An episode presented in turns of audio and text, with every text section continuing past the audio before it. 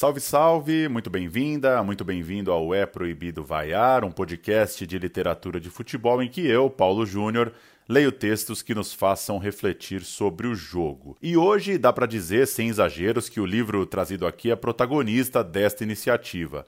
É por causa dele e de mais alguns outros, claro, que vira e mexe volto nesses textos para pensar sobre como nos expressamos em relação ao futebol.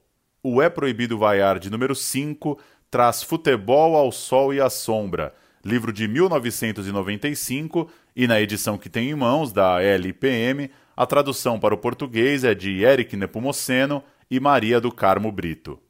Como diz o próprio Galeano na contracapa, abre aspas, há muitos anos me senti desafiado pelo tema, memória e realidade do futebol, e tive a intenção de escrever algo que fosse digno desta grande missa pagã, que é capaz de falar tantas linguagens diferentes e pode desencadear tão universais paixões. Escrevendo, ia fazer com as mãos o que nunca tinha sido capaz de fazer com os pés.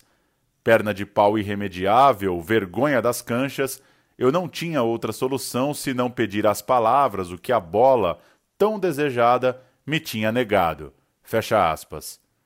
Podia ser o próprio editorial do programa, por que não? Eduardo Galeano tem, entre outros sucessos, As Veias Abertas da América Latina, de 71, e O Livro dos Abraços, de 89. Ele nasceu em Montevidéu em 1940 e morreu também na capital uruguaia em 2015. Um dos maiores, sem dúvida.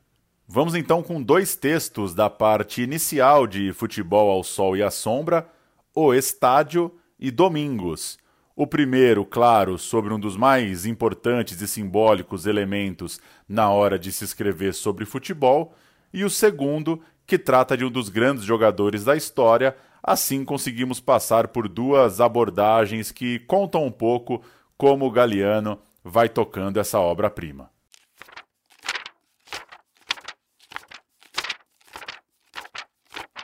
O estádio.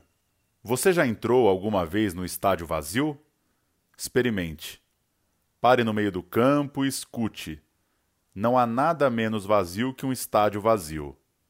Não há nada menos mudo que as arquibancadas sem ninguém.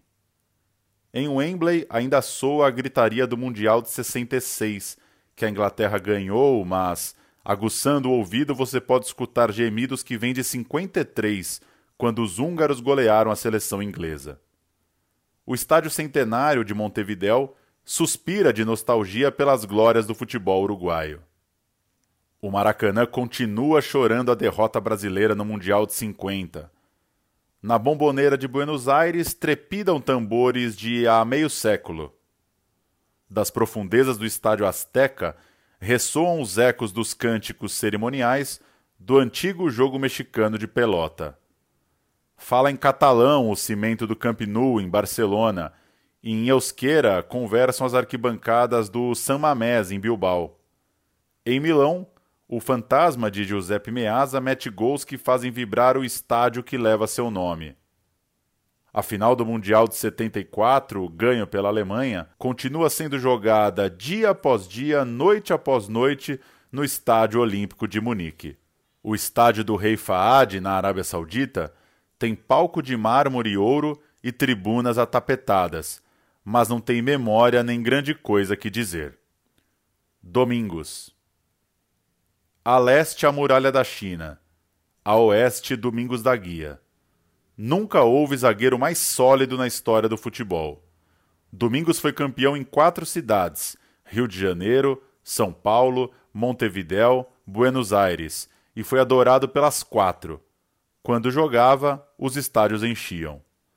Antes, os zagueiros se agarravam aos atacantes feitos selos em envelope e livravam-se da bola como se ela lhes queimasse os pés, chutando-a o quanto antes para o alto. Domingos, ao contrário, deixava passar o adversário investida van enquanto lhe roubava a bola e depois tomava todo o tempo do mundo para tirar a pelota da zona de perigo. Homem de estilo imperturbável, fazia tudo assobiando e olhando para o outro lado. Desprezava a velocidade. Jogava em câmera lenta, mestre do suspense, amante da lentidão. Chamou-se Domingada a arte de sair da área com toda a calma, como ele fazia, soltando a bola sem correr e sem querer, porque tinha pena de ficar sem ela.